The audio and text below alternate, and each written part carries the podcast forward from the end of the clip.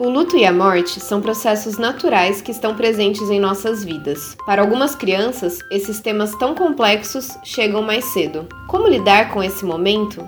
Devemos falar sobre morte com as crianças? Nesse episódio, conversamos sobre o luto infantil, a importância de acolher e de falar a verdade.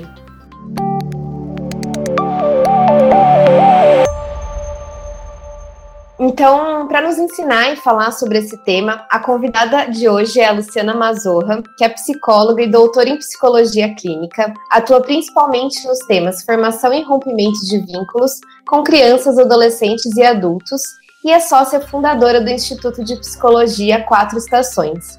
Bem-vinda, Luciana. Muito obrigada, Maísa, pelo convite para estar aqui hoje. Bom, falar sobre luto e perdas costuma ser difícil para muita gente, né? Mas é um assunto que acaba sendo inevitável em algum momento da nossa vida.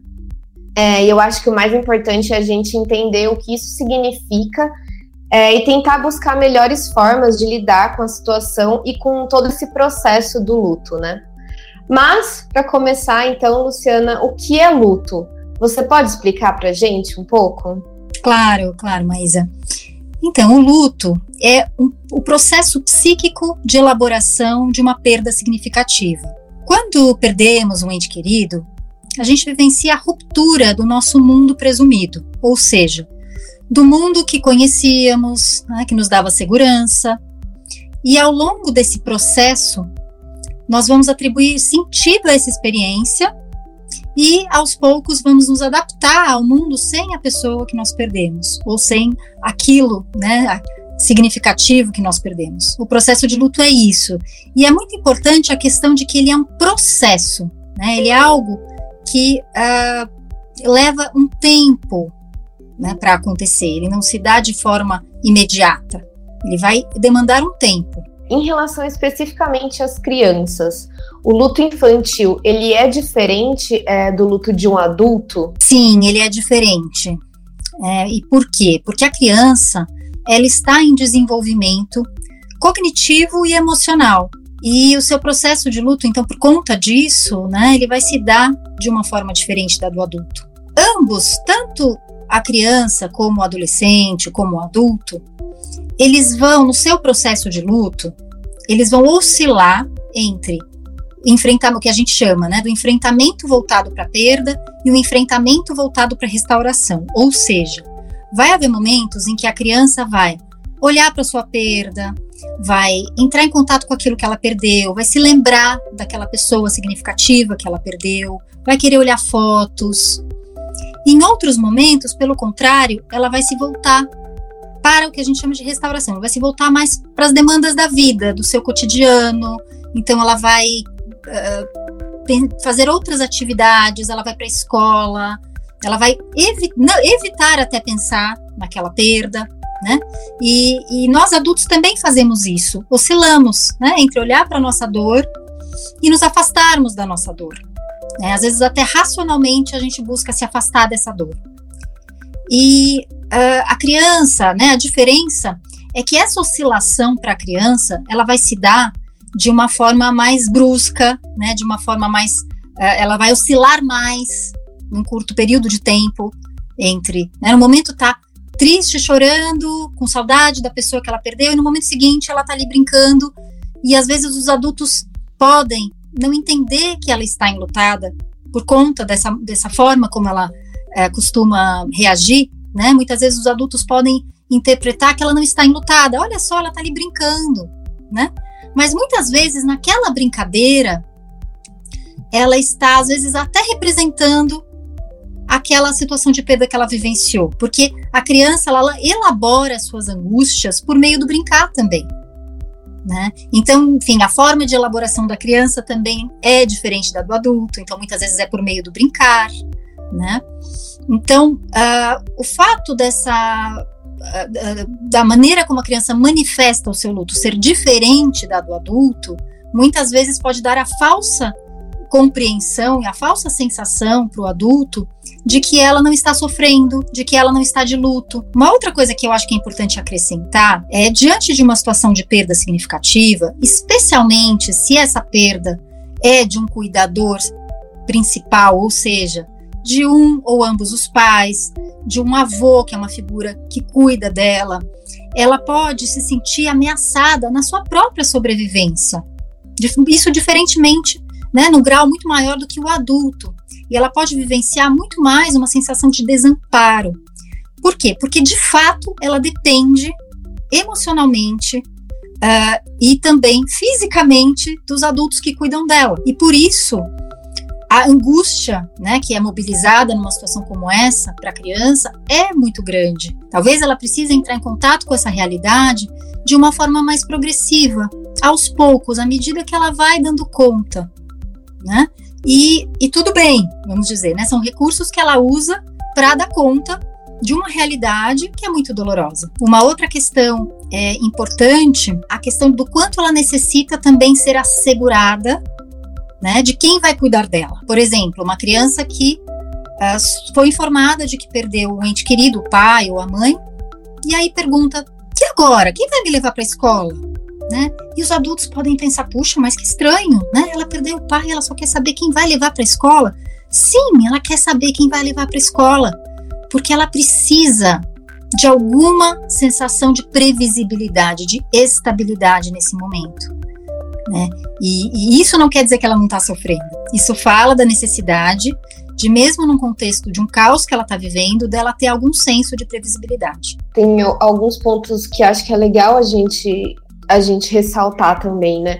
É, um deles é essa questão da, do luto, às vezes, às vezes não, quase sempre vinha acompanhado de outras reações comportamentais e outras emoções. Não, não é, não é só o processo de luto, né? Dentro do processo de luto, ele, as crianças e até os adultos, né, podem experienciar outras emoções e outras reações comportamentais, como por exemplo, além da tristeza, que acho que seria o mais comum, a negação, né, a raiva. Uhum. Cada um é, vai pôr isso para fora de uma forma diferente, né? Então eu, eu acho bem importante a gente também falar sobre isso. A situação de luto que uma família pode estar vivendo, a criança acaba sendo impactada por esses dois lutos, né? O que ela mesma está sentindo e o que ela está vendo a situação, né? O quanto que essas relações familiares é, e essa configuração familiar, familiar pode mudar quando acontece é, uma perda dentro dessa família, né? Exato, sim, você trouxe um ponto aí super importante que é a questão não só do luto de cada genitor, né, mas da dinâmica da família que muda quando alguém falece, né? E tudo isso tem um impacto também em como essa criança vai poder é, lidar com essa perda. E isso que você falou das reações, né? Que, que, que não é só, não se trata só da tristeza. Existem diversas manifestações que compõem o processo de luto. Eu fundamento muito meu trabalho na teoria do apego. John Bowlby diz que a raiva é uma reação esperada diante do luto, né? E que tem uma, vamos dizer, tem uma razão de ser, né? É, e a razão é o seguinte: eu não aceito com facilidade uh, ser tomada, né, de um vínculo de uma relação significativa. Eu vou protestar diante disso. Isso vai gerar raiva e é importante até que eu manifeste essa raiva, que eu esbraveje diante dessa situação, até para que eu possa aos poucos ir aceitando gradualmente a realidade dessa perda. E isso vale para o adulto e vale para a criança também. E acho que outra questão que você trouxe que é bem importante é sobre esse desenvolvimento emocional que a criança ainda está em processo, né? Ela ainda está conhecendo os seus sentimentos, ela ainda tá aprendendo a nomear alguns sentimentos. É, e aí eu queria te perguntar como as famílias, qual, é a melhor forma, ou como as famílias podem falar sobre morte uhum. com as crianças. Né? Existe essa crença de que não falar da morte com a criança protege a criança do sofrimento. Mas isso é, uh, é um mito, né? Isso, isso não é verdade. Porque o que acontece? Se a criança uh, vivencia uma situação de perda de uma relação significativa, de um animalzinho de estimação, por exemplo, quando um ente querido está adoecido e ninguém diz nada para ela, né? Ela aos poucos vai percebendo, vai juntando ali um sinal contra o sinal. Então, esse é um dos motivos, né, para se falar. Pelo que, porque é importante que a gente fale com a criança. Ela vai acabar percebendo, ela vai se sentir traída, enganada, isso pode quebrar uma relação de confiança. Então, assim, é muito importante que a família conte, até porque é isso, ela vai acabar percebendo, intuindo e ela vai ter que tentar todo esse processo de tentar atribuir sentido, ela vai acabar fazendo sozinha. Então, isso só vai fazer com que ela se sinta mais solitária e mais desamparada na vivência do seu luto. Pelo contrário, né, se a família é, conta para a criança sobre o que aconteceu, então a família se coloca disponível e afirma, né, a mensagem que a família dá é que a criança é capaz de dar conta daquilo. Né? Então, contar é sempre melhor do que não contar. Quando a, não é falada a verdade para a criança, ou quando não é tocado no assunto com a criança, ela vai preencher essas lacunas né, com as suas fantasias. Né? Ela vai tentar atribuir sentido àquilo e vai preencher essas lacunas da maneira que ela puder. E como a criança, principalmente a criança pequena, ela tem o pensamento uh, muito mágico, né? O pensamento mágico para ela é predominante. A tendência, uma tendência muito grande de ela acabar se sentindo culpada pelo que aconteceu. Então, ela, ela é muito egocêntrica, né? A criança pequena é bastante egocêntrica, ela entende que o mundo um pouco gira ao redor dela, né? Sim. Então, o risco de ela se culpar pelo que aconteceu é maior. Né? E por isso, então, mais um motivo para a gente falar a verdade para a criança e de, de, deixarmos claro que a, ela não tem culpa nem responsabilidade por aquela perda. Né? Isso é bem importante. Outra questão que costuma acontecer também, quando não se esclarece, ou quando não fica claro qual foi a causa da morte, né? a criança pode se sentir abandonada pela pessoa perdida. Né? Então, por exemplo, se os se a verdade, se o que é falado para a criança é que Deus levou o papai porque ele estava doente, né? Ou é, Deus tinha um remédio para a doença do papai e ele uhum. foi, né, com Deus. Ela pode se sentir abandonada, né? Puxa, mas, né? Foi, é, eu precisava tanto do meu pai, né? E ele foi com Deus, enfim. E pode entender também, né? Que então o pai vai voltar, vai tomar o remédio e vai voltar. Por isso é tão, tão importante a questão da informação clara, né? Para que a criança possa atribuir sentido com todos os recursos, né? Tendo todas as peças desse quebra-cabeça para montar, para entender o que aconteceu, sem ter que utilizar fantasias para isso. Sim, isso é super importante, né? Manter esse diálogo aberto, é, falar a verdade, como você falou, e, uhum. e eu acho que essa questão dessa ludicidade que a criança tem, ela pode ser usada como um apoio, mas não como a verdade absoluta, né? Quando contar, acho que tem algumas dúvidas, né? O quando contar, o como contar. Em primeiro lugar, é importante que essa comunicação seja feita o mais breve possível, né? Por que o mais breve possível? Às vezes a família também tem que se organizar emocionalmente para poder contar, né? Também não é o ideal que a pessoa que conte para a criança esteja muito desorganizada emocionalmente. Né? Então, talvez ela precise primeiro se organizar ou ver quem é que pode estar com ela para ajudá-la a contar, né? pedir algum tipo de apoio. E quem deve falar? Alguém com quem a criança tem uma relação de confiança. Né? Isso é sempre melhor. É, e como? Né? Em, em primeiro lugar, a gente deve falar de uma forma clara, simples, né? numa linguagem que a criança possa entender, sem utilizar metáforas, sem utilizar eufemismos, porque a criança, a depender da idade, ela vai entender tudo muito ao pé da letra, né? Então, muitas vezes, se você disser, ah, o vovô está descansando agora, o que, que a criança vai entender? Que ele está descansando, mas, ah, enquanto que o vovô vai acordar? Né? Se ele está descansando, ele vai acordar. Então, é por isso é importante que a gente use, a palavra morte. Um outro desafio que a criança tem, diferente do adulto, ao lidar com a questão da morte de um ente querido, é que ela está aprendendo sobre o que é morrer. O conceito de morte para ela está também em desenvolvimento. Claro que a criança que vivencia uma situação de perda significativa vai aprender isso mais cedo do que uma criança que não teve uma perda, né? Mas quando ela vivencia isso numa idade bem tenra, vai ser um desafio a mais. Ela tem que ainda entender o que é morrer. Então, por conta de tudo isso, é muito importante que a família esteja sempre muito aberta para falar do assunto e possa tirar suas dúvidas, pode, possa é, mostrar para a criança que aquele assunto não é um tabu e que ela pode perguntar sempre que ela quiser, entender alguma coisa que não ficou clara, que eles podem conversar a respeito da pessoa que se foi, que não é um tabu, né? Porque às vezes a criança não toca no assunto porque tem medo de chatear o adulto. Eu acho que isso é bem importante, né? Porque é, é como se a gente dissesse a definição de criar um ambiente seguro para a criança conseguir conversar, né, com a família. É, Isso, exatamente. Ambos, né? Exato, exatamente, exatamente. E aí você está trazendo uma questão muito importante, né? Que é essa questão do ambiente seguro, né? É, o ambiente seguro é aquele em que a criança né, se sente livre para poder manifestar os seus sentimentos e se sentir acolhida e, e, sabe, né, que pode ser acolhida pelos seus cuidadores. E aí eu não falo só da família, Aí eu falo também da escola. Né? A escola tem que também estar preparada para acolher os seus alunos enlutados. O hospital tem que estar preparado para lidar com o luto da criança. Né? Todos os espaços que lidam com a criança precisam estar preparados para acolhê-la, né? para tolerar, num primeiro, em, num primeiro lugar, tolerar a, a sua dor. Né? Então, muitas vezes, a criança é, é não sabe, né, se ela pode mostrar aquilo, se os adultos vão aguentar aquilo, se eles vão dar conta, né? E dar conta uh, uh, não significa não se emocionar também, não significa ter que esconder os seus sentimentos para, né, eh, mostrar que está sendo forte, não.